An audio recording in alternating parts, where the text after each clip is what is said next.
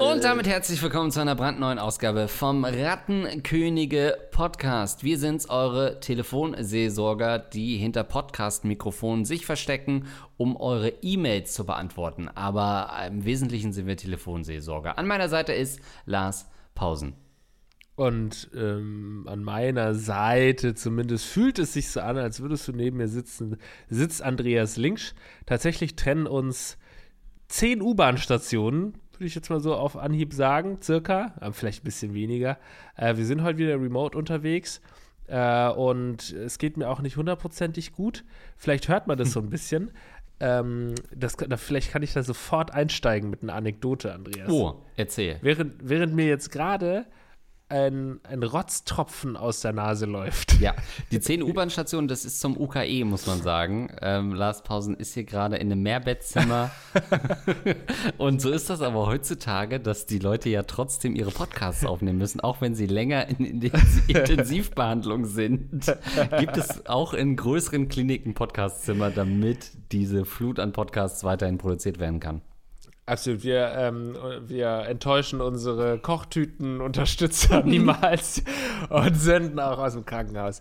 Nein, ich bin heute Morgen ganz früh aufgewacht mit, und zwar durch eine Niesattacke. Ich hatte bestimmt 20 Mal niesen müssen und die Nase war auf einmal komplett verstopft und äh, Fans wissen, warum auch immer, sollten sie das wissen, aber ich bin Hausstauballergiker. Steht bestimmt auf meiner Fanpage irgendwo. Ich bin auf jeden Fall Hausstauballergiker. Schon seit vielen Jahren geplagt, als Kind irgendwie mehr als dann als Jugendlicher und junger Mann. Da war ich dann, hat das nicht mehr so eine Rolle gespielt. Früher immer, weiß ich noch, als Kind, wenn ich bei anderen übernachtet habe und da nicht jeden Tag gesaugt wurde, wie bei uns zu Hause, von unseren fünf Nannies und Haushälterinnen immer gesaugt wurde. Ähm, bei ähm, Freunden habe ich dann immer so eine Attacke bekommen, weil das immer so staubig war in deren Zimmern. In deren dreckigen äh, Mittelstandshäusern, ne? Naja, da waren ja auch ganz andere Tiere, die da heimisch waren. Dachse, Frettchen, was halt da so auch noch in den Milben ähm, rumschwimmt, ja. Genau, also wir hatten ja damals in den 90ern schon so, so hochmoderne Saugstaub, äh, Staubsaugerroboter mit SEPA-HEPA-Filter. Naja, auf jeden Fall habe ich mich aber trotzdem vor ein paar Jahren nochmal testen lassen, allergietechnisch, und da kam auch wieder Hausstaub raus. Ich habe dann aber nicht diese, äh, man soll ja dann so Cases kaufen ne, für deine Bettwäsche. Du kannst ja deine Matratze dann eincasen, also einwickeln mit so einem, ja, Allergiker-Bettwäsche halt einfach.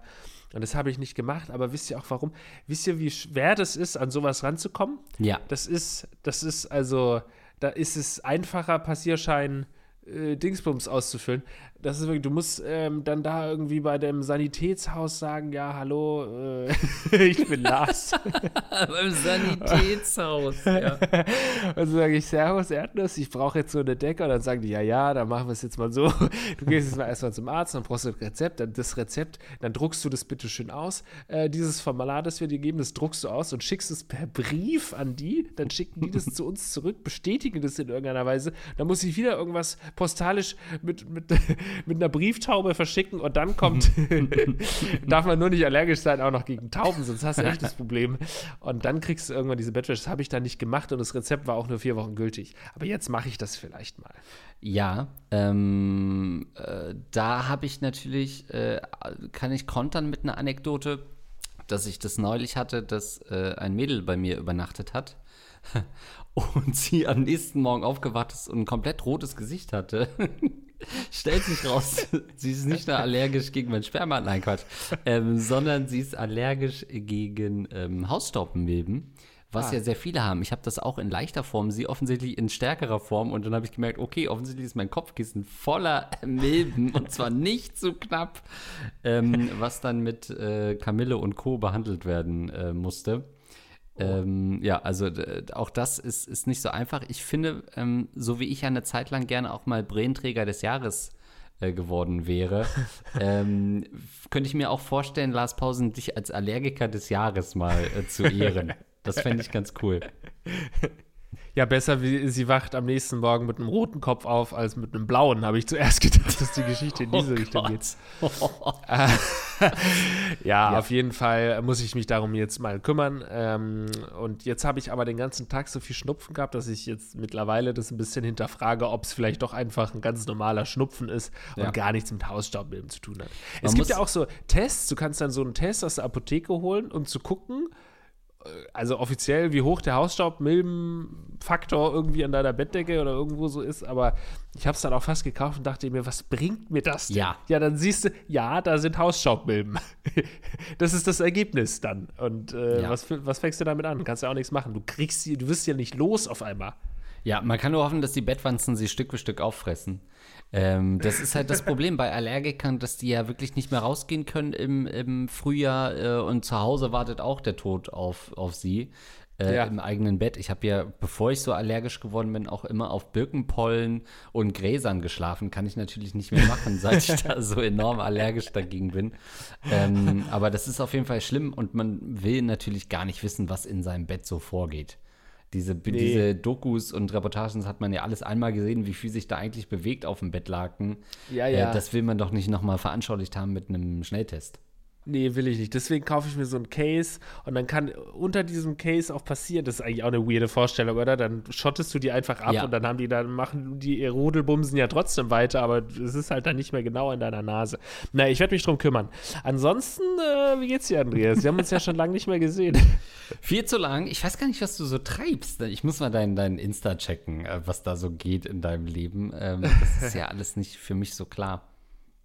Äh, nee, ich bin auch nochmal Vater geworden. Andreas, Ach, echt? Das, also, ja, ja. Ach, krass. Genau. Ja, ja, ah, okay. Das wird es gewesen sein. Ja, also für euch, äh, danke, für euch kam die Pause vielleicht gar nicht so lange vor, weil wir ja so enorm vorproduziert haben, ähm, dass, dass, dass das jetzt keine fünf Wochen Pause waren, die wir tatsächlich nicht mehr aufgezeichnet haben, sondern wie viel waren es denn jetzt? Vier. Eins, zwei, drei.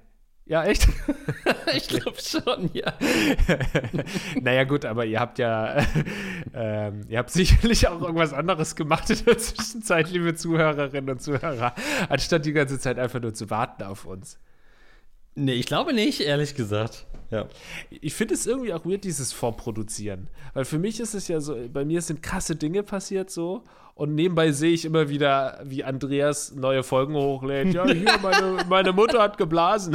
so, wo ich denke, also, wenn ich dann irgendwann mal tot bin und wir haben halt vorproduziert, ja. dann würdest du halt trotzdem Woche für Woche die nächsten Sachen hochladen und die anderen sind schon auf meiner Beerdigung. Yo, ich mach das, ich mach das bei dir wie mit Tupac-Alben. Posthum werden noch richtig viele Folgen rauskommen. Ich werde irgendwelche Sätze von dir zusammenschneiden, die gar nicht so gesagt wurden und daraus immer wieder neue Strophen, immer wieder neue Antworten machen. Weil de facto haben wir auch alles an Themen gehabt, das heißt, ich kann wirklich aus allem, aus dem Vollen schöpfen ähm, und, und Sachen wieder zusammenschneiden. Also das ist ein endloser Quell der Freude, dieser Podcast. ja, irgendwann macht es künstliche Intelligenz. Du, du sagst denen, die hört sich dann alle Folgen an von uns und dann kann man ungefähr auch so eine neue Folge generieren und die Töne kann man ja auch schon übernehmen. Also eigentlich braucht man wirklich, wenn man mal so, sagen wir mal, die AI, die künstliche Intelligenz gefüttert hat mit so 30, 40 Folgen wahrscheinlich, ja. dann brauchst du eigentlich nicht mehr weiter produzieren selbst. Genau, dann, dann braucht man bloß noch sagen, okay, ähm, sage mit der Stimme von Andreas Links etwas slightly homophobes, was aber nicht homophob gemeint sein könnte und äh, irgendwas sehr ja. erzkonservatives genau. und here we go. Ja, lass es, lass es Lars kurz abfeiern, so, leicht, äh, so leicht awkward ablachen und dann aber einordnen. Ja. auch so cringy einordnen, dann, als wüsste nicht jeder, dass es ein Joke war. Aber Lars muss es für sein gutes Gewissen machen. Naja, du, ich bin jetzt äh, Familienpapa, ich muss jetzt ein bisschen mehr auf Dinge achten. Ähm, oh, ja, äh, genau. lass uns nicht so ein schlimmer, unangenehmer Podcast werden. Also Doch. solange nicht, bis ich nochmal Vater werde, äh, dann, dann können wir richtig loslegen. Ja. Gut, dass du nochmal sagst, weil das kann man so oder so einfach auslegen. Ja. Ähm, ja, ansonsten, du willst die ganze Zeit anfangen mit der Folge, ne? Und ich will einfach mal ein bisschen Smalltalk machen. Ich habe mich schon lange nicht mehr mit dir unterhalten. Nee, wir, sind, wir können schon mal ankündigen, dass ähm, das jetzt die letzte Folge ist. Wir eine kurze Pause machen. wir machen eine ganz kurze Pause. Ich bin schon wieder schwanger. Ja. Ähm, nee, dass wir, ähm, es ist, die Zeiten sind vorbei, wo ihr euch beschwert, dass unsere Tonqualität nach acht Jahren Podcasting immer noch so schlecht ist. Wir haben jetzt neue Mikrofone bestellt, mal gucken, wie die sind. Heute habe ich nochmal, vielleicht an dieser Stelle einen kleinen Shoutout und vielen Dank auch nochmal an Marc äh, Oliver Lehmann, ähm, der mir sein Mikrofon auch die letzten Folgen ausgeliehen hatte. Und äh, jetzt haben wir uns aber, weil mein Mikrofon kaputt ist, gegangen ist, neue Mikrofone äh, bestellt und dann könnt ihr uns in der ab der nächsten Folge, hoffentlich, wenn das klappt, mal ähm, sagen, wie wir uns so an, anhören, ob das besser geworden ist. Ja, stellt euch auf kleine Wachstumsschmerzen natürlich ein. Also wir erinnern uns, bei diesen jetzigen Mikrofonen haben wir die ersten sieben Folgen in die falsche Richtung reingesprochen. dann gab es wieder drei Wochen gar nichts. Äh, dann ungewöhnlich viel Hall. Also es kann, könnte jetzt auch sein, dass wir bei den neuen Mikrofonen vielleicht einfach aus Versehen ins Stativ reinsprechen, die Mikrofone noch im Karton haben. Also alles ist möglich, aber trotzdem wird der Humor natürlich nicht auf der Strecke bleiben. Dann let's go. Es haben sich ja sicherlich einige Fragen angesammelt in den letzten Wochen. Ihr hattet ja sicherlich brennende Fragen äh, unter den Fingernägeln. Genau so ist es. Und wir starten auch direkt. Wunderschönen guten Tag euch beiden. Mich interessiert, was ihr über folgende Begebenheit denkt. Berufsbedingt fahre ich täglich ca. 40 Kilometer mit dem Auto von meiner Wohnstadt in meine Arbeitsstadt. In beiden Städten gibt es Unis, wes weshalb ich meine Fahrten auf BlaBlaCar, früher Mitfahrgelegenheit.de, anbiete. Auf diese Weise sind schon allerhand interessante Menschen bei mir mitgefahren, wie beispielsweise eine junge Dame, die mal eben 32 Kilo abgenommen hat, weil sie ihre Schuhe angezogen nicht mehr sehen konnte, oder eine andere, die nach einer Finger-OP schmerzlich feststellen musste, dass sie allergisch auf chirurgischen Stahl reagiert, ihr kleiner Finger extremst anschwoll und beim, äh, beim Einstich der Betäubungsspritze einfach explodierte. Letzte Woche fuhr ein junger Student bei mir mit. Für Lars, männlich, ca. 25 Jahre alt. Es war noch recht kühl draußen, weswegen ich verwundert war, dass er am vereinbarten Treffpunkt in kurzen Hosen aufschlug. Er und weitere Mitfahrer stiegen ein und die Fahrt ging los. Nach wenigen Minuten sagte dieser Mitfahrer in gebrochenem Deutsch, ich habe vergessen mein Pants und zeigte dabei auf seinen Schritt. Und ich habe ihn leider nicht verstanden und fragte mehrmals nach, bekam jedoch immer wieder den gleichen Satz mit gleicher Geste als Antwort. Ich blickte fragend in den Rückspiegel in der Hoffnung, dass mir die anderen Mitfahrer helfen könnten. Der Student entschied sich inzwischen, den Google-Übersetzer mit ins Boot zu holen und spielte mir die Übersetzung lautstark und mehrmals ab. Hose, Hose, Hose, Hose, Hose. Alles klar. Der Typ hatte seine Hose vergessen. Was macht man denn bitte mit so einer Information? Ich antwortete ihm mit einem langgezogenen Okay, worauf er fragte, ob wir zu ihm nach Hause fahren könnten. Natürlich, um seine Hose zu holen. Aber er wohnte am anderen Ende der Arbeitsstadt. Ich hatte jedoch Termine am Zielort und dann waren da ja noch zwei weitere Mitfahrer auf der Rückbank. War das der schlechteste An Anmachspruch aller Zeiten? Sorry, aber für eine Hose fahre ich keine 10 Kilometer Umweg. Falls relevant, ich bin weiblich und 32 Jahre alt. Wie hättet ihr reagiert?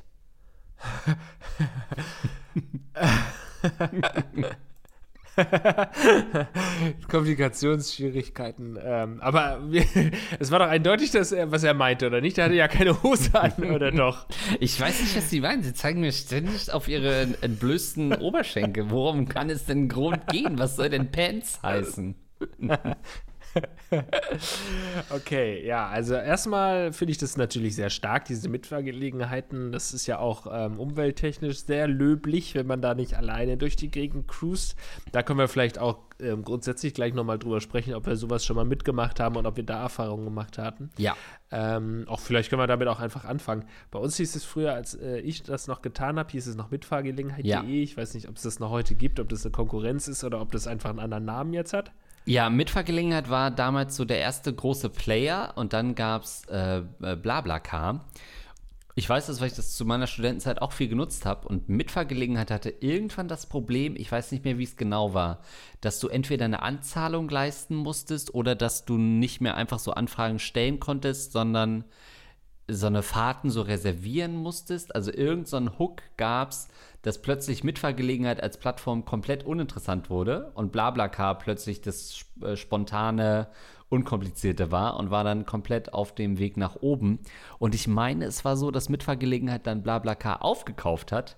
Ähm, ja. aber den Namen BlaBlaCar behalten hat. Das heißt, ich glaube, Mitfahrgelegenheit oder Mitfahrzentrale, ich weiß nicht, ob es das überhaupt noch gibt, Ähm, aber inzwischen ist, könnte auch alles komplett erstunken und erlogen sein, was ich gerade erzählt habe. Aber das ist so ein bisschen die Erinnerung, dass BlaBlaCar lange Zeit die coole Schwester war, ähm, als Mitfahrgelegenheit dann anfing, so ein bisschen komische Konditionen hochzuziehen. Ah ja, ich, also muss ich mich mal informieren, weil ich finde solche Firmenschluck-Geschichten eigentlich immer sehr spannend. Ähm, Gerade auch weil hier bei meinen Supermarkt-Lieferservices gibt es da auch ganz spannende Entwicklungen und so. Ich weiß nicht, so nutzt du ja nicht so Gorillas und Flink und Getir und sowas. Das kann ich nur, äh, kann ich auch einen Podcast empfehlen. Und zwar heißt der, naja, googelt einfach mal Podcast über, über Gorillas. Ähm, ich habe früher bei Mitfahrgelegenheit, das habe ich auch ein paar Mal mitgemacht, nicht so häufig. Ähm, ich weiß nicht mehr, wie, vielleicht so dreimal Vielleicht war es auch fünfmal und die einfach wieder vergessen, aber ich sag mal so drei bis fünf, sechs, sieben Mal habe ich das mitgemacht und ich habe irgendwann aufgehört, weil ich natürlich wahnsinnig wohlhabend dann war. Dann irgendwann, ja. wenn man kein Student mehr ist, kann man sich halt auch einfach ähm, vielleicht mal irgendwie ein Zugticket leisten und dann habe ich mir gedacht, nee, dann will ich jetzt nicht mehr mit der Mitfahrgelegenheit fahren, aber auch weil ich da einfach so teilweise richtig schlimme Fahrten miterlebt hatte. Entweder weil man sich die ganze Zeit einfach unterhalten musste oder gar nicht. Oh Gott, ja. Aber das Schlimmste, das finde ich beides jetzt nicht so schlimm, kann man beides mal überstehen, aber das Schlimmste fand ich einen Typen, der wirklich mit annähernd 200 Sachen über die Autobahn fuhr und ich da noch zu jung war und ich wahrscheinlich auch heute noch zu awkward wäre, was zu sagen. Ich wäre einfach, ich hätte einfach die Augen geschlossen und mit meinem Schicksal irgendwie mich abgefunden und wäre dann einfach mit ihm gestorben und hätte da vorher mich nicht beschwert, aber eigentlich hätte ich was sagen müssen.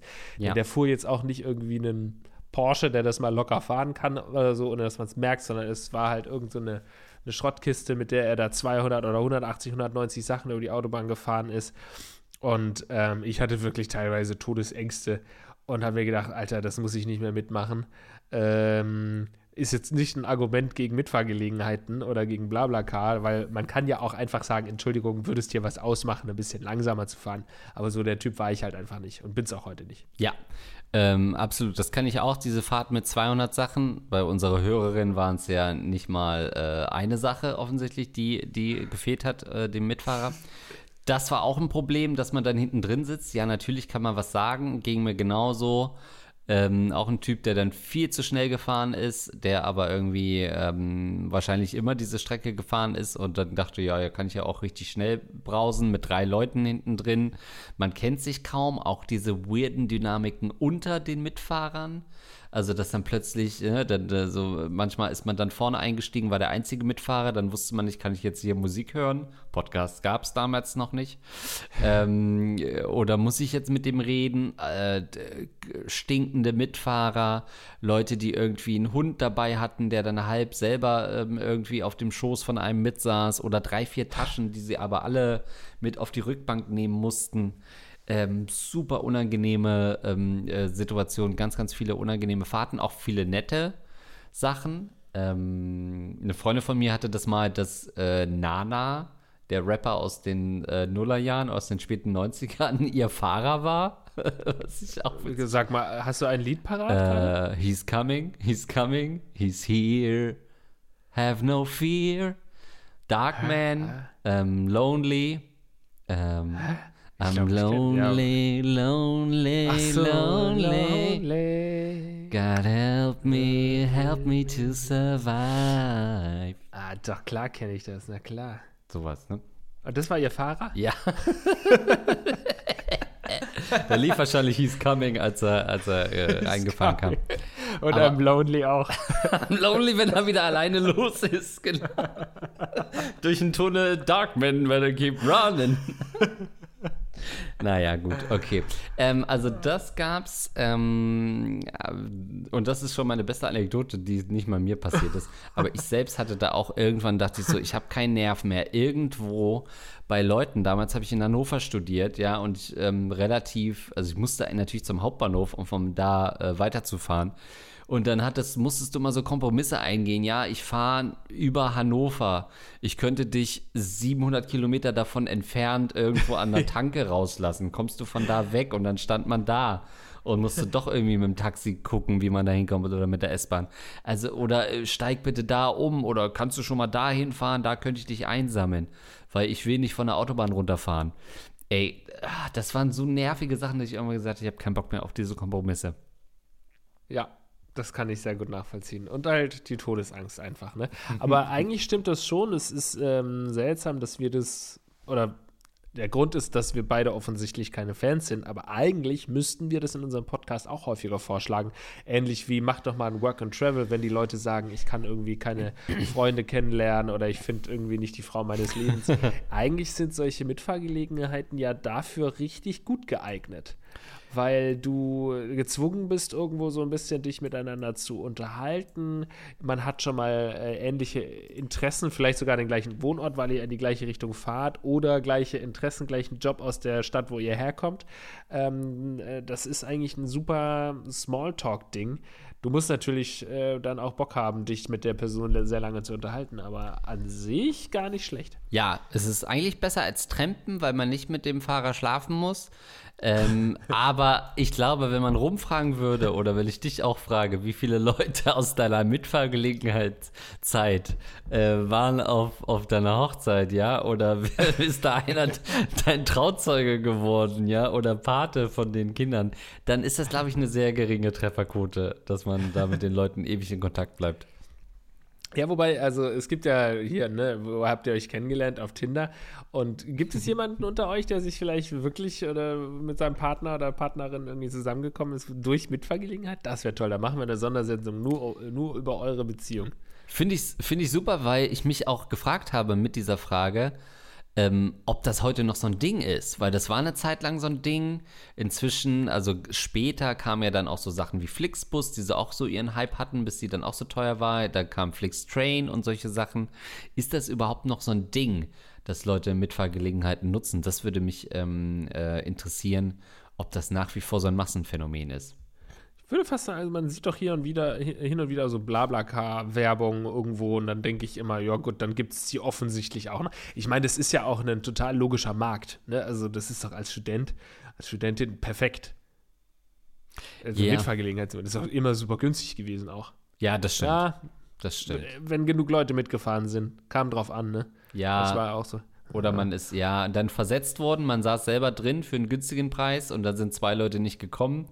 Und ja, dann ja. war nicht klar, ob man das jetzt austarieren muss oder so. Mhm, ähm, ja. ja. Und da gab es sicherlich dann auch so Fahrer, die das äh, erwerbsmäßig so gemacht haben, dass sie immer geschrieben haben, ja, hier würden noch vier mitfahren, aber nur weil er keinen gefunden hat und hat dann wenigstens einen mitgenommen und den hat er natürlich abgezogen. Ja. Aber hast du aufs Auto geachtet, was für ein Auto äh, die Leute fahren? Ich schon. Ich habe immer geguckt, was die für ein Auto fahren. Na, viele Trabis natürlich, die da dabei waren. Nee, das waren schon, ach, das war Golf, habe ich oft gesehen. Äh, mhm. Oft auch viel zu kleine Autos dafür, dass angeblich vier Personen mitfahren sollten, aber das Auto eigentlich auch nur eine Tür hatte, ähm, war das schon sehr großzügig kalkuliert. But ja, ich habe natürlich auch nicht immer drauf geachtet, muss ich gerade sagen. Ich bin auch mit Schrottkisten gefahren, aber ich habe schon dann, ach ja, das klingt doch nach einem ja. Nach, einer, nach einer angenehmen Fahrt. Wenn es jetzt irgendwie so ein Smart 44 ist und es sind fünf Leute drin, hätte ich da jetzt auch. Ja, also bevor ich zusteige, würde ich einmal ganz gerne die Seriennummer haben und ich würde einmal die ganzen Nummernschilder fotografieren und ich bräuchte ihren Perso, bitte schön. Ja. Aber Führerschein wäre vielleicht die erste Frage. Wie oft bist du denn ohne Hose mitgefahren? Tatsächlich nie, aber ich bin ja auch schon mal ohne Hose aus dem Haus. Die Geschichte habe ich ja bestimmt auch schon mal erzählt, als kleines Kind auf dem Mittelaltermarkt gefahren mit meinen Eltern. Was? Fängt schon sehr gut an die Geschichte. Ja, ja ich bin als Kind äh, auf den Mittelaltermarkt gefahren. Ähm, und als wir dann angekommen sind, es sind so 20, 25 Minuten so alt Autofahrt. Ähm, und als wir angekommen Stark, Andreas. Als wir angekommen sind, ausgestiegen aus dem Auto, habe ich gemerkt, oh, ich habe gar keine Hose an. Ich hatte so eine, ich hatte, so, ich hatte so ein langes T-Shirt, das dann quasi über meinen Penis in den Schaft. Gott. Wie spezifisch die, die, einzelnen Teile meines Penises, die bedeckt waren. Ähm, und dann, ja, und dann hat aber meine Mutter gesagt, gut, oder meine Eltern haben gesagt, ja gut, jetzt gehst du aber ohne Hose auf, du bist selbst schuld. Und dann war ich ohne, ohne Hose auf dem Mittelaltermarkt. Bin wahrscheinlich gar nicht groß aufgefallen.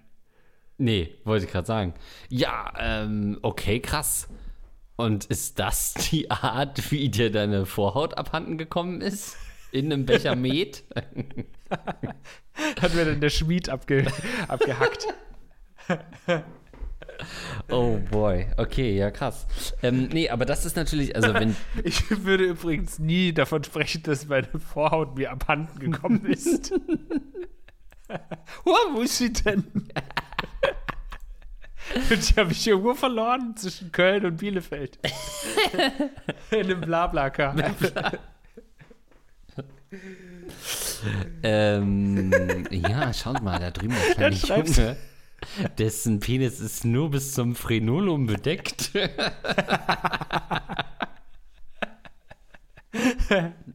Ach gut, ich dachte gerade nochmal, dass ich der, der Mitfahrgelegenheit da nochmal schreibe und sage, du sag, kannst du nochmal bei dir im Fußraum gucken.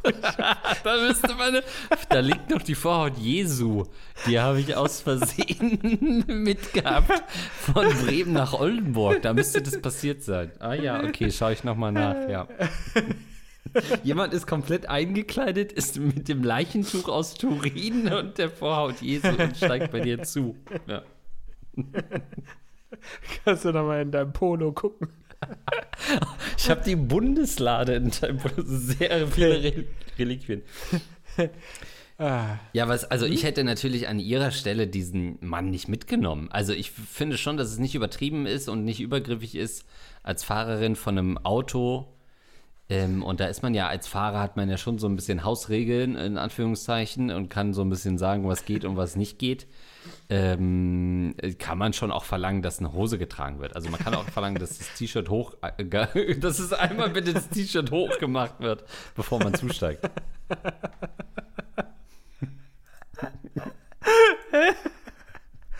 Ah, ihr glaubt gar nicht, wie oft ich ohne Hose aus dem Haus gehe und immer nur das T-Shirt so rüberziehe. Sag mal, du bist nicht Rihanna oder so. Das kannst du nicht mehr bringen jetzt als zweifacher Familienvater. Das wäre insgesamt mal schön, wenn du die Hose ein bisschen häufiger anlässt, muss ich sagen. Ja, also ich finde auch, du kannst schon als Fahrer, Fahrerin irgendwie am Anfang sagen, ey Leute, ich habe überhaupt keine Regeln aufgestellt, aber ich dachte, als äh, Common Sense wäre schon, dass wir alle angekleidet hier zur Mitfahrgelegenheit erscheinen.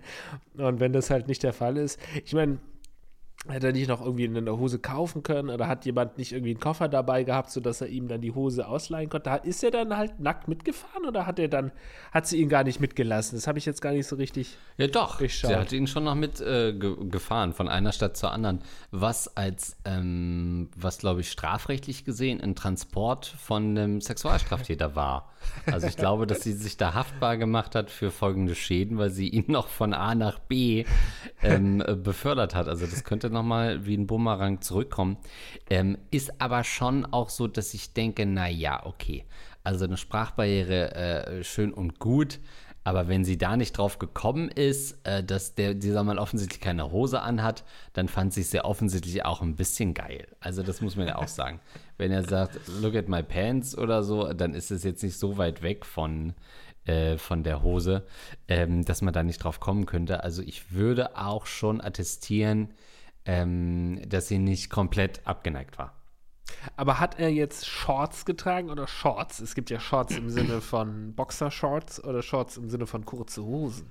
Ähm, ich schaue mal kurz auf die Bilder im Anhang. Ähm, ja, ist nicht so ganz klar. Warte mal, er, er, er, sagt, dass er im vereinbarten Treffpunkt in kurzen Hosen aufschlug, hat er gedacht. So.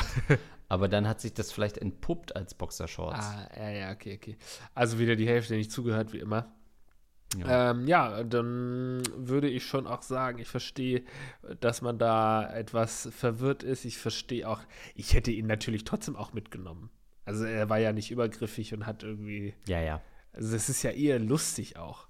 Und jetzt, stell, jetzt versetze ich mal in seine Situation. Er hätte uns ja auch schreiben können. Dann hätten wir gesagt, was ist das denn für eine geile, lustige Situation, dass er dann da steht mit seinem Google Translate die ganze Zeit versucht, der Frau zu sagen, ich habe meine Hosen vergessen. Und die Frau denkt irgendwie, ich will mit ihr flirten, aber ich will einfach nur sagen, kannst du mich nochmal nach Hause fahren? Ich habe meine Jeans da irgendwie auf der Heizung.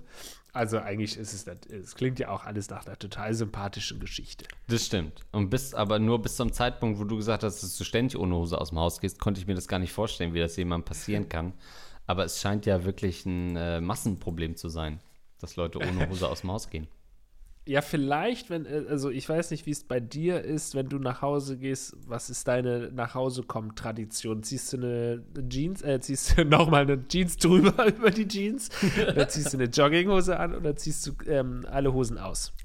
Ähm, also erstmal ausziehen ähm, und dann laufe ich nackt in der, in der Wohnung rum. Ich habe aber in meiner Wohnung überall so Starschnitte ähm, so, in denen ich nur meinen Kopf durchstecken kann, wo es so aussieht, als hätte ich Kleidung an. Also eine Jogginghose wie so, ein, äh, wie so eine Aufstellerfigur, wo ich nur meinen Kopf durchstecke. Dann sieht es für Leute, die durchs Fenster gucken, aus, als hätte ich ganz normal Klamotten an. Aber dahinter kann ich nackt äh, rumlaufen. Ja, ähm, das habe ich mir schon fast gedacht. Ähm, nee, also ich habe keine klassische äh, Tradition. Das Erste, was ich natürlich mache, ist eine Jogginghose anziehen, ganz klar. Ah ja, nee, worauf ich hinaus will, ich nämlich auch Jogginghose, wobei ich früher immer mit Straßenklamotten noch weiter auch äh, im Haus rumgelaufen bin äh. und auch heute häufiger mal vergesse, die Jogginghose anzuziehen. Aber worauf ich hinaus will, ist, dass viele Leute sicherlich auch einfach nur in Boxershort rumrennen. Und ich glaube, wenn du das halt den ganzen Tag machst, dann vergisst du halt einfach irgendwann, dass das irgendwie was Besonderes ist, dass du jetzt nur in Boxershort rumrennst. Und dann kann es natürlich auch mal passieren, dass du ohne aus dem Haus gehst das ist nur als Erklärung, wenn das schon so normal für dich ist. Naja. Weißt du, anderen Leuten würde niemals passieren, mit Jogginghose aus dem Haus zu gehen. Sagen wir mal, die Generation unserer Eltern, die würde sagen, wie kann das denn passieren? Aber weil unser eins so viel Jogginghose trägt, hm. fällt das äh, gar nicht mehr auf, wenn du jetzt mit Jogginghose aus dem Haus rausgehst. Und das Gleiche ist übertragbar auf die Boxershorts. Ja, vielleicht wird aus Free the Nipple ähm, zunächst äh, oder in, in nächster Instanz genau das, dass man sagt, hey, geht doch bitte auch in Boxershorts raus ähm, ist doch nicht so schlimm. Ja, ich glaube, es wäre ja tatsächlich auch nicht verboten, oder? Ja, das wiederum ist spannend. Darf man in Boxershorts ja. Mitfahrgelegenheiten nutzen? das ist was für Solmecke auf jeden genau, Fall. Genau, ja. für Solmecke recht to go. Das klingt auch nach einem Video, was er schon gemacht hat, um ehrlich zu sein. ja, es wird eines der ersten Videos gewesen sein. ähm, ich glaube schon. Also sonst müsstest du ja irgendwie in den Gesetzestext schreiben, dass mindestens zweilagig ähm, dein Penis bedeckt sein muss. Also dass unter der einen Sache nochmal eine andere Lage äh, zu finden sein muss, sonst ist es Erregung öffentlichen Ärgernisses. Ich glaube, du kannst mit Boxershot raus, du kannst ja auch mit Badehose raus und so weiter. Das ist alles erlaubt. Wir sind ja früher in der, in der Schule äh, teilweise, als wir so mit 16 unsere Bodybuilder-Phase hatten und irgendwie alle so ein bisschen unsere Muckis zeigen wollten, sind wir immer mit Unterhose in die Schule gegangen, äh, mit, mit Unterhemd. mit Unterhemd in die Schule gegangen, ins Gimmi gegangen, um so ein bisschen unsere kleinen äh, zarten Bizepse zu zeigen. Und weil es halt sau heiß ist in Süddeutschland, ich weiß, das kennst du natürlich nicht, nee. aus äh, Magdeburg. Ihr habt uns ja das letzte Hemd genommen, deswegen hatte ich lange keins als Kind. und äh, wir haben trotzdem nur die Unterhemden getragen. Ne? Eure Hemden haben wir als Putzlappen verwendet. nee, und dann äh, teilweise, glaube ich, auch so Shorts oder vielleicht sogar auch so Badeshorts dann. Also wir waren wirklich, also eigentlich ein Unding, wie wir zur Schule gegangen sind. Und noch mit, mit Sandalen. Also es gab auch Lehrer, die gesagt haben, ey, Jungs, weil wir dann so, so, viele, viele Jungs dann halt waren, die nur in Unterhose, äh, Unterhemd rumgerannt sind, wurde sich schon beschwert. Das geht doch nicht. Ey, kann ich nachvollziehen. Also da bin ich auf der Seite eurer Lehrer, die das natürlich auch unnötig erregt hat, muss man ja wahrscheinlich auch sagen. Ähm, aber so ein Unterhemden, da in Unterhemden zu Hause rumlaufen, ja, als kleiner Keks, äh, wo man das irgendwie noch dachte, dass das cool ist, ja, auf jeden Fall. Aber sonst bin ich tatsächlich in meinem Privatleben ein sehr angezogener Typ ähm, ja. muss man sagen. Ich habe schon meistens immer was an und versuche ähm, auch gewisse Körperregionen doch ja, zu schützen. Obwohl du so einen gestellten Buddy hast, das den man ja eigentlich gut und gerne zeigen will. Gut ne? und gerne, äh, ja. Du hältst dich zurück. Gut, haben wir die Frage so, so äh, beantwortet? Ja, und ähm, schickt uns gerne, wie gesagt, eure Mitfahrgelegenheitsanekdoten, weil ich weiß, ich habe auch ein schlechtes Gedächtnis. Da ist schon immer sehr, sehr viel Schund, was da auch passiert leider. Ähm, schickt uns da gerne mal die Anekdoten, ob das heute noch so ein Ding ist. Dann widmen wir uns dem Ganzen. Aber vorher äh, noch eine weitere Frage. Klassenverrat und Imposter. Liebste Rattenkönige, nachdem ich nun alle eure Folgen in kürzester Zeit durchgehört habe, bin ich mir sicher, dass ihr die hochprofessionellen Therapeuten seid, an die ich mich wenden möchte. Ich versuche es kurz zu machen, damit Andreas sich nicht den Mund fusselig reden muss. Ich bin weiblich 28 und aufgewachsen in einer Familie in prekären, damals Hartz IV Verhältnissen. Bildungsferne, Alkoholismus und Depression. Ihr könnt euch das Familie-Ritter-Klischee in leicht abgeschwächter Form vorstellen.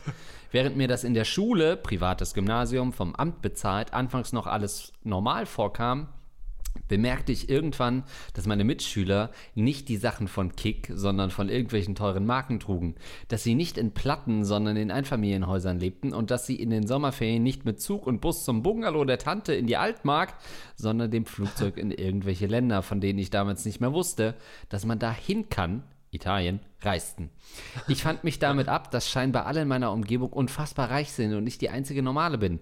Natürlich habe ich meine komplette Schulzeit lang versucht, diese Unterschiede so gut es ging zu verstecken, habe mein mageres Taschengeld in neue Kleidung gesteckt, keine Freundinnen nach Hause eingeladen und nie über die Ferien gesprochen. Als ich mit 17 mit meinem Freund zusammenkam und endlich mein Abi fertig hatte, forderte meine Mutter möglichst bald Enkelkinder. Ich entschied mich dagegen, studierte stattdessen und promovierte mittlerweile, äh, promoviere mittlerweile in einer Naturwissenschaft. Auch wenn ich froh bin, dass mein Weg mich hierher geführt hat, fühle ich mich oft, als gehörte ich gar nicht in diese Akademikerwelt, sondern zurück an meinen Fliesentisch nach Magdeburg. Grüße an Andreas. Ich habe sowohl das Gefühl, meine Familie und sozioökonomische Herkunft verraten zu haben, als auch diese Angst, genau wie in der Schulzeit, dass meine Maskerade bald auffliegt und jeder bemerkt, dass ich eigentlich zu nichts zu gebrauchen bin. Klassisches Imposter-Syndrom. Ging es euch schon mal ähnlich und wenn ja, wie seid ihr damit umgegangen? Also an der Stelle, äh, du wirst ja gleich ausholen können, weil das sind ja quasi, ist ja quasi eine Seelenverwandte zu dir. Ja. Hast ja sicherlich einige Parallelen, die du hier ziehen kannst. Im Gegensatz zu mir, der ja auf gut, in gutem Hofe quasi aufgewachsen ist. ich damals im Westtrakt unseres Schlosses, da äh, ähm, hatte ich schon all, eine allerlei Privilegien. Und in, in dem, der Stelle vielleicht auch ganz kurz mal wirklich ernsthaft Wow, was, ähm, was für eine Frau, ne? Was für einen äh, großen Respekt habe ich vor dir und deinem Lebensweg und deinem Lebenswandel, weil an der Stelle muss man ja auch gerne, gut, gerne nochmal betonen, was ich für Privilegien hatte, ne? Also Privileges und Privilegien sind ja Dinge, über die man in der heutigen Gesellschaft häufiger diskutiert und es ist schon so ein bisschen inflationär auch verwendet worden und ähm, nervt vielleicht auch schon viele, dass man immer von Privileg Privilegien spricht. Aber ich glaube, an der Stelle ist es schon nochmal wichtig, das zu ähm, darzulegen. Also ich bin auch studiert, ne? ich habe auch studiert äh, das war's, ich habe nicht promoviert, habe auch studiert und bin so meinen Weg gegangen, karrieretechnisch. Aber meine Startvoraussetzungen waren natürlich ganz andere. Also ich hatte wirklich gute Startvoraussetzungen. Meine Eltern beide äh, akademisch, beide studiert, ähm, beide gute Jobs und haben mir quasi alles ermöglicht und in die Wiege, mir was in die Wiege gelegt zu studieren. Ganz im Gegensatz zu der Fragestellerin. Und was machst du damit? Rattenkönige Podcast. Während mir hier die Rotze aus der Nase läuft. ähm, genau, und sie hat es einfach geschafft. Und dann nicht nur, dass sie eben ähm, studiert hat als einzige in der Familie, sondern dann auch noch in die Naturwissenschaften gegangen ist. Auch als Frau muss man ja sagen, dass in der Stelle sicherlich noch sehr männlich dominiertes äh, Gebiet ist, in vielerlei Bereichen zumindest. Also nichts als meinen allergrößten Respekt an diese Person. Ja, definitiv. Ähm, Respekt auch an den Typen, der dich, äh, als du 17 warst, zur Freundin genommen hat und gesagt hat, scheiß drauf, wie arm du bist, ähm, ich finde dich geil. Also auch an diesen stillen Helden ähm, müssen wir hier kurz einmal gedenken, dem das alles egal war, wo du herkommst. Ähm, und ich finde, das ist ja oft erst was, was man gar nicht in dem Moment realisiert, wenn es passiert, sondern eben erst jetzt, wo du in dieser Phase deines Lebens bist, wo du das reflektierst und auch einordnen kannst. Für mich ist zum Beispiel immer noch so ein Ding, dass ich es krass finde, wie viele von meinen Freunden irgendwie ähm, Eltern haben, die ein Haus haben oder so. Und dass das so selbstverständlich ist, dass sie ein Haus haben, das gab es halt bei mir nicht. Also bei mir äh, gibt es kein Haus in der Hinsicht, klar, bei den Großeltern. ähm, gab es das schon noch, aber so, dass die Elterngeneration irgendwie Häuser hat, nee, in, in meinem Umfeld wohnen die alle in, in Wohnungen äh, oder teilweise zumindest in Wohnungen, da ist auch nicht so viel Besitz da. Ähm, und das ist schon so ein Ding, wo ich oft merke, oh, okay, das ist offensichtlich nicht normal. Und gleichzeitig will man aber ja auch nicht irgendwie vergessen, wo man herkommt, ähm, wirtschaftlich und finanziell gesehen. Aber man will ja auch ähm, selber seinen Kindern äh, und seiner Familie und sich selbst ja auch ein besseres Leben ermöglichen, als das vielleicht in anderen Generationen der Fall war. Das ist schon so ein Zwiespalt, weil man auch nicht nach Hause kommen will und hören will, oh, was bist denn du jetzt für ein feiner Schnösel? Ähm, aber man will ja trotzdem ähm, irgendwie was erreichen und das geht natürlich in unserer materialistischen, kapitalistischen Welt oft eben genau mit solchen Gegenständen. Und dem ähm, bin ich schon definitiv verfallen. Ja, das kann man, glaube ich, schon so sagen. Aber auch diese Mentalität, die man einmal drin hat, wenn man aus nicht dem reichsten Haushalt kommt, und das ist ja bei mir auch nicht so schlimm. Ich jetzt, bin jetzt nicht in Armut ähm, groß geworden, ähm, das, mir hat es auch an nichts gemangelt, gab auch nie, dass jemand gesagt hat, ähm, äh, geh mal weg von der Altkleider-Tonne, ähm, äh, hör auf dir da schon wieder was rauszuholen. Ich hatte immer Sachen, ich hatte immer Klamotten, ich musste nie irgendwie sagen, oh nee, das können wir uns nicht leisten oder so. Es war aber alles in Maßen und es war auch klar, dass alles, dass nicht alles geht. Aber das ist schon nochmal anders als bei dir. Das muss man, glaube ich, auch festhalten. Ja, gleichzeitig muss man natürlich schon auch sagen, ich glaube, das regt viele an dem Begriff Privilegien so auf, dass man damit eben nicht jegliche Diskussion ersticken will, dass eben auch es anderen schlecht gehen kann. Das soll das gar nicht bedeuten, so dass ich nicht auch zum Beispiel dieses Imposter-Syndrom, das sie ähm, angesprochen hat, das ist in abgeschwächter Form, ähm, muss ich wahrscheinlich dazu sagen, auch bei mir ähm, und ich glaube bei den meisten Leuten, die halt irgendwie ein Gebiet in einem Gebiet arbeiten oder anfangen, wo sie vorher noch nicht so viel wussten und dann merkt man erstmal, ja, ich habe ja eigentlich gar keine Ahnung. Und oh, mal gucken, wann es auffällt, dass ich keine Ahnung habe, weil man wird ja dann doch, man kommt ja dann doch weiter, äh, meist im Job und wirst, wird irgendwie, was weiß ich, du wirst befördert oder, oder gehst die nächste Karriere, den nächsten Karriereschritt und dann denkt man die ganze Zeit schon so, ach, irgendwann fällt es schon auf, dass ich eigentlich überhaupt gar keine Ahnung habe. Also das war auch bei mir so, aber ich glaube, da ähm, gibt es auf jeden Fall krassere Geschichten und man würde wahrscheinlich bei mir eher von so einem Mini-Syndrom sprechen und man hört es ja auch häufig von Migrantinnen, Migranten, äh, mit Leuten mit Migrationsgeschichte, dass eben dieses Imposter-Syndrom besonders ausgeprägt ist ich will das also nicht vergleichen, aber gleichzeitig eben schon auch dazu sagen, dass selbst ich, der tolle Start äh, Voraussetzungen hatte, wirklich erstklassige, dass der du, ja, das von den feinsten Hengsten geschmiedet Deutschlands. äh, muss man wirklich sagen, nee, ähm, dass der äh, trotzdem auch Probleme haben kann und Syndrome haben kann, ist klar. Ja, ähm, es gibt das ja auch in kleinerem Rahmen. Also das ist natürlich so diese große Lebensgeschichte, aber man hat das ja schon oft, dieses Gefühl, irgendwo einzutreten, wo man nicht so richtig dazugehörig ist. Ich habe das zum Beispiel fast immer, wenn wir ins Theater gehen, talking about privileges, ähm, wenn wir sechsmal im Monat ins Theater gehen, weil wir ähm, per Du sind mit den meisten Darstellern. Nee, stimmt nicht. Aber dann denke ich schon immer, okay, das ist jetzt ein Abend, wo ich so ein bisschen reache. Das ist nicht meine normale äh, Liga und Umgebung, was natürlich auch Quatsch ist. Es sind auch einfach bloß Leute um die 50, die sich ein, äh, eine Bluse oder einen Blazer anziehen. Aber man denkt sofort, oh, das ist ein anderes Klientel. Hier muss ich ein bisschen aufpassen.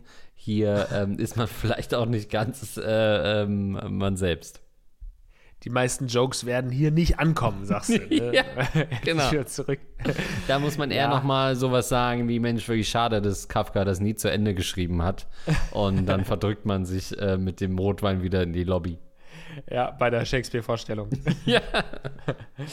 ja, ich glaube, da ist auch so ein bisschen das Problem. Dann siehst du die Leute und dann denkst du, ah, die gehen, also man selbst, wir gehen halt irgendwie, keine Ahnung, viermal im Jahr ins Theater oder so, wenn es hochkommt.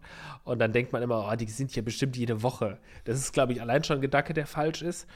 Aber andererseits gibt es natürlich auch viele ältere Leute, die dann regelmäßig ins Theater gehen und die durchaus wesentlich gebildeter sind als man selbst. Und dann fühlt man sich da so ein bisschen klein daneben. Das sind dann übrigens auch meist Also nochmal zurück zu den Privilegien und ich habe natürlich ein bisschen übertrieben, weil also bei unserer äh, Familie ist es jetzt eigentlich auch eher so, dass meine Eltern die ersten waren, die so ein bisschen Aufsteiger waren. Also davor, das waren jetzt auch nicht, sagen wir mal so Hartz-IV-Level, aber wirklich ganz klassische Arbeiterfamilien, aus denen meine Eltern gekommen sind, die dann beide auch als äh, teilweise einzige oder nicht, zumindest war das nicht Standard in den Familien, dass die dann studiert haben und aus denen, dass die dann da wirtschaftlich auch Erfolg irgendwo hatten, zumindest im, ähm, im mittleren Maße, dass es zu einem Mittelstandsleben geführt hat. Das ist es bei mir. Ne? Das klang jetzt vielleicht manchmal so bei mir, als sei das schon irgendwie so da die Luxusklasse, aber gutes Mittel, Mittelstandsbürgertum. Und ähm, da gibt es natürlich noch ganz andere Familien. Ne? Es gibt ja Familien, wo das schon seit Jahr Generationen so ist, dass die alle, ähm, also ich finde das immer so Wahnsinn, wenn, Wahnsinn ist vielleicht falscher Begriff, aber wenn Leute sagen, ja, meine Uroma oder so, die hat halt auch schon irgendwie in Yale oder so, was weiß ich, oder meine Oma ist äh, mhm. die Marie Curie, keine Ahnung, hat hier promoviert und da promoviert. Und so, das kenne ich zum Beispiel gar nicht. Bei mir sind halt irgendwie, die Oma hat mhm. Geschichten erzählt, wie sie auf dem Feld gearbeitet haben oder irgendwie in der, in der Werkstatt irgendwie als Dreher. So, das äh, sind die Geschichten, die ich von Opa und Oma kenne. Also, mein Opa war auch wieder. Dreher. Ja, das hatten wir schon mal festgestellt. So, ja, okay. Ja. Ähm, und Lokführer, also und ähm, ja. Nee, Zug, da wiederum kann ich gar nichts so. zu sagen. Hm? Ja, ähm, ja, sorry. Hm? Nee, jetzt wollte ich nur sagen, auch das, also es kommt ja immer darauf an, wie man, man rauszoomt. Auf den ersten Blick bin ich total privilegiert, bin ich auch gewesen. Aber dann gibt es natürlich die Leute, denen, die schon auch ein viel größeres Netzwerk dadurch haben. Ne? Jetzt stell dir mal vor, deine Familie ist seit äh, hunderten von Jahren akademisch. Wie viele potenzielle Ansprechleute, wie viele potenzielle Firmen da entstanden sind, wo du sicherlich einen ganz einfachen Zugang hast und so weiter. Also das sind halt nochmal wieder ganz andere Privilegien, die ich dann auch nicht hatte. Das stimmt, aber würdest du nicht auch, und das ist ja so ein bisschen das, was so ähm, perfide ist, also ne, generell ist ja in Deutschland das immer so ein bisschen ausgeprägter mit so Neid auf, auf Reichtum und so weiter. Ähm, kennen wir ja von führenden Philosophen unserer Zeit wie Mario Basler, die das schon häufiger geäußert haben.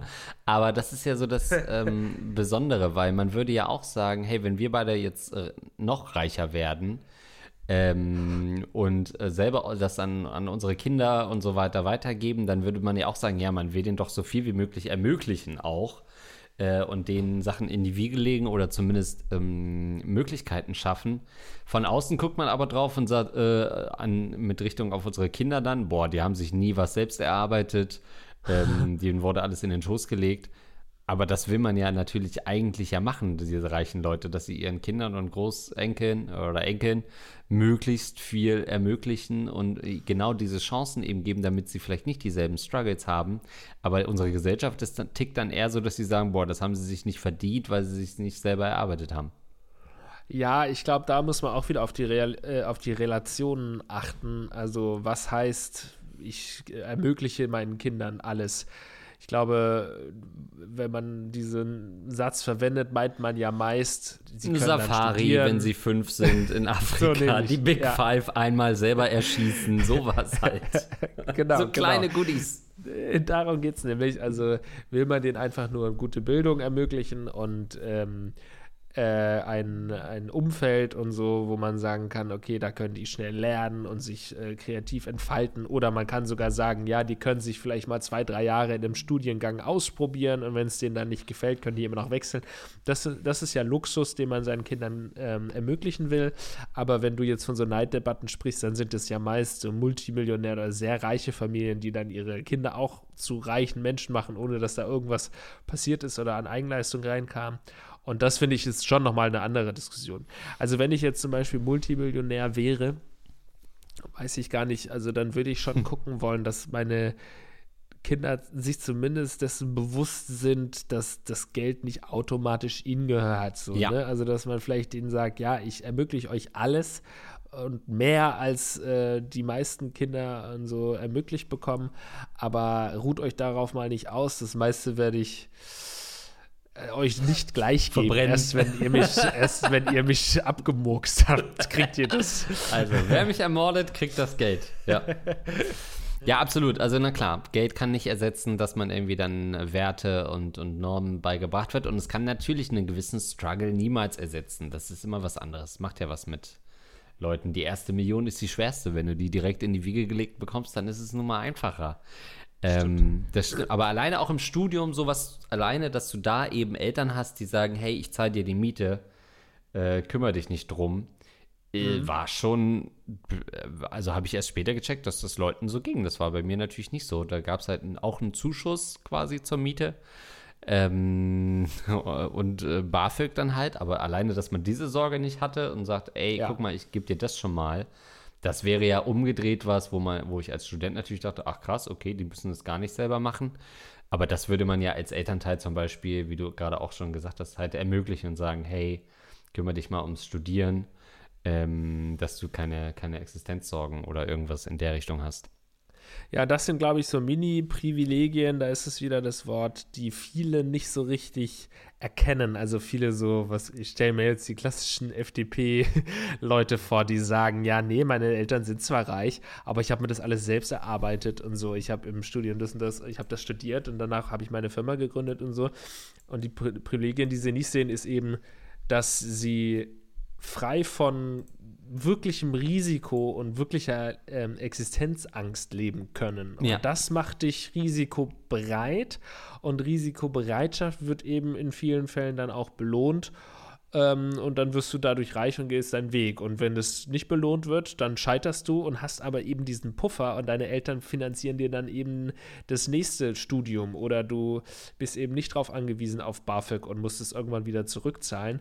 Und ich glaube, wenn du frei von diesen Unsicherheiten bist, dann kannst du ganz anders agieren. Dann kannst du halt auch mal nach dem Studium deine Firma gründen. Ja. Das können eben Leute, natürlich können es auch äh, Leute, die es nicht gewohnt sind, irgendwie Arbeiterkinder oder so. Aber dieses Risiko geht man dann eben weniger gerne ein. Und das ist schon eine Sache, die viele nicht ganz sehen, wenn sie sagen, ja, ich habe mir alles selbst erarbeitet und meine Eltern haben da jetzt keine große Rolle gespielt. Das ja. mag sein, aber was ich gerade gesagt habe, sollte man schon auch bedenken an der Stelle.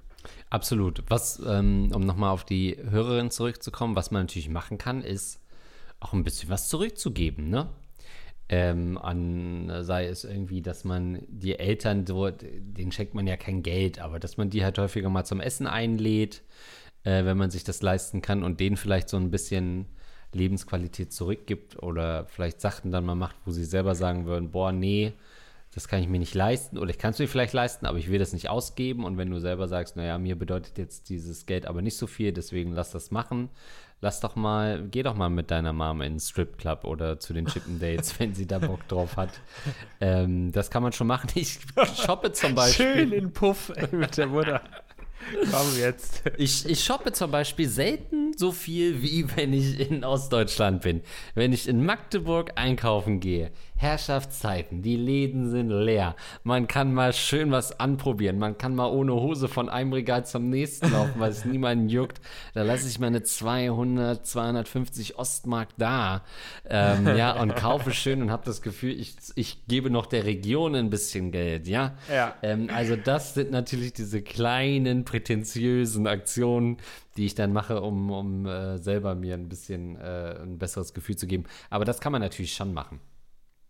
Also warst du der Typ ohne Hose im Blablacar? Du wolltest nur von einem New Yorker in Magdeburg zu einem in jo. Leipzig fahren. New Yorker hat früher immer die beste Musik, also wirklich. Das ist echt, da konnte man abdancen. Kann man nichts sagen, ja. Pinky. Pinky. Was? Wie nennst du mich hier wieder?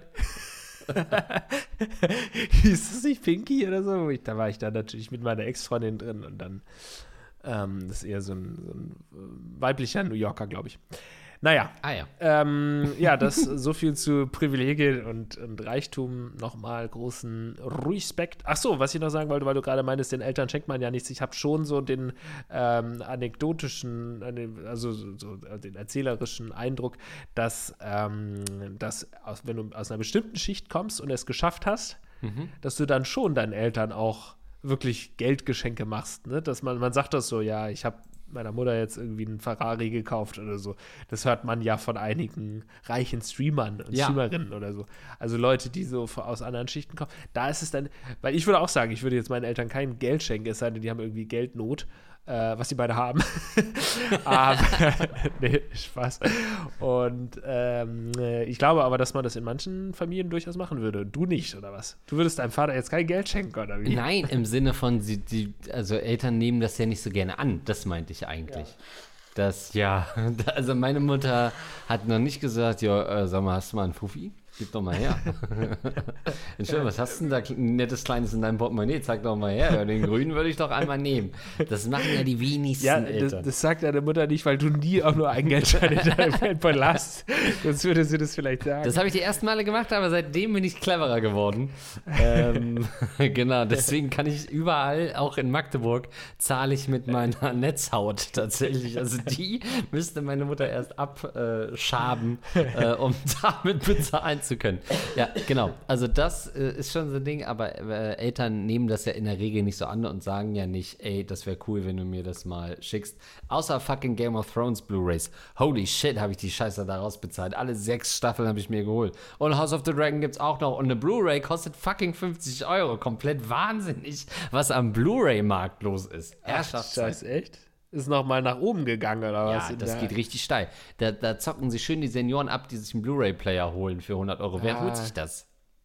Ja, wahrscheinlich, das war so ein Ding, die haben das vor fünf Jahren geholt, einen Blu-ray-Player und jetzt sagen die, nee, ich ja. habe mir den gekauft, jetzt kaufen wir auch die Blu-rays, obwohl der halt auch nur 100 Euro gekostet hat. Hm. Also hast du deine, deiner Mutter schon immer Blu-rays geschenkt? Ja, auch ähm, und dann erst Jahre später den Player dazu. Vorher hat sie immer die Booklets durchgelesen und so die Geschichte von Game of Thrones ähm, nachvollzogen. Ach ja. Gut. Dann, ähm, apropos privilegiert, wenn ihr super privilegiert seid ähm, und sagt, boah, ich hätte da noch ein paar Euro und meine Eltern sind gerade nicht da, dann habe ich da was für euch nämlich unseren Patreon-Account. Ganz kurz, bevor du damit startest, möchte ich nur noch mal darauf hinweisen, dass wir in der nächsten Folge natürlich auch wieder äh, unsere Heldenratte äh, des Monats küren werden. Genau so ist es. Das ist ja auch ein Tier bei uns ähm, im, im, Patreon. 25 äh, Euro, das ähm, überweisen uns tagtäglich, hätte ich fast gesagt.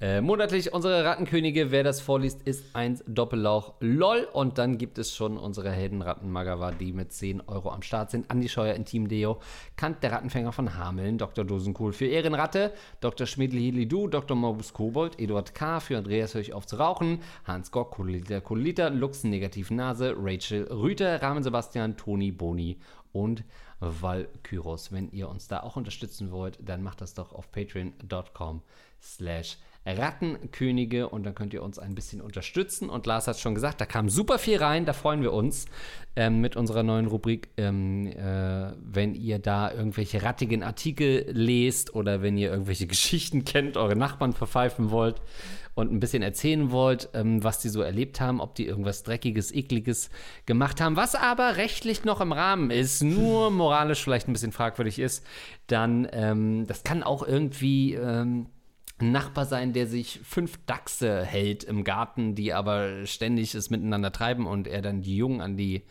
an die Nachbarschaft aussetzt oder so. Es kann durchaus was Weirdes und Krudes sein. Überlasst äh, das Bewerten bitte uns äh, und schickt uns das gerne auch ähm, an Ratten, äh, Anfragen at rattenkönige.de. Vielen Dank, dass ihr bis zu diesem Punkt ausgehalten habt mit euch. Ich hoffe, ihr hattet eine gute Zeit hier in dieser neuen Folge der Rattenkönige. Wie gesagt, bin ein bisschen angeschlagen und wir sind ein bisschen eingerostet, aber wir sind bald wieder richtig geil zurück. äh, in den nächsten zwei, drei Wochen kommt sicherlich noch mal eine Folge. Nein, danke, dass ihr uns trotz, trotz der ähm, Semi-Professionalität von Andreas und Lars immer noch treu geblieben seid. Bis dann. Tschüss. Das soll nicht das Schlusswort sein. Ja, das klingt ich so. Freu mich, ich freue mich, dich wieder zu sehen. Wir machen schon so nochmal weiter, so ist es nicht, ne? Also wir machen nochmal weiter mit Rattenkönige Podcast, ne? Das stimmt ja, schon. Wir machen ganz normal weiter, einmal die Woche. Weil klar. das klang jetzt so wie das letzte Aufbäumen, das klang so wie der, wie, wie der Trainer, der nochmal versichert, nein, nein, ich bin nach wie vor Ihr Trainer an der Sebener Straße. Und dann kommt äh, kommt so und dann kommt so. Gut, okay, wir machen weiter. Schöne Einspielung, bis dann, tschüss.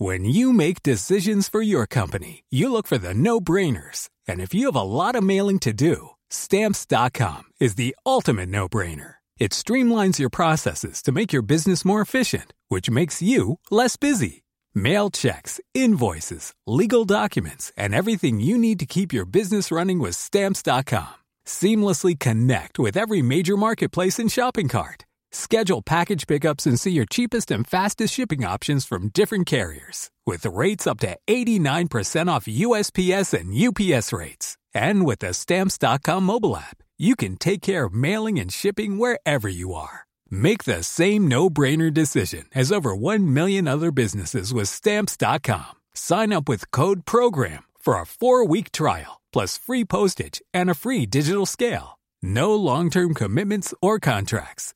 That's Stamps.com. Code PROGRAM.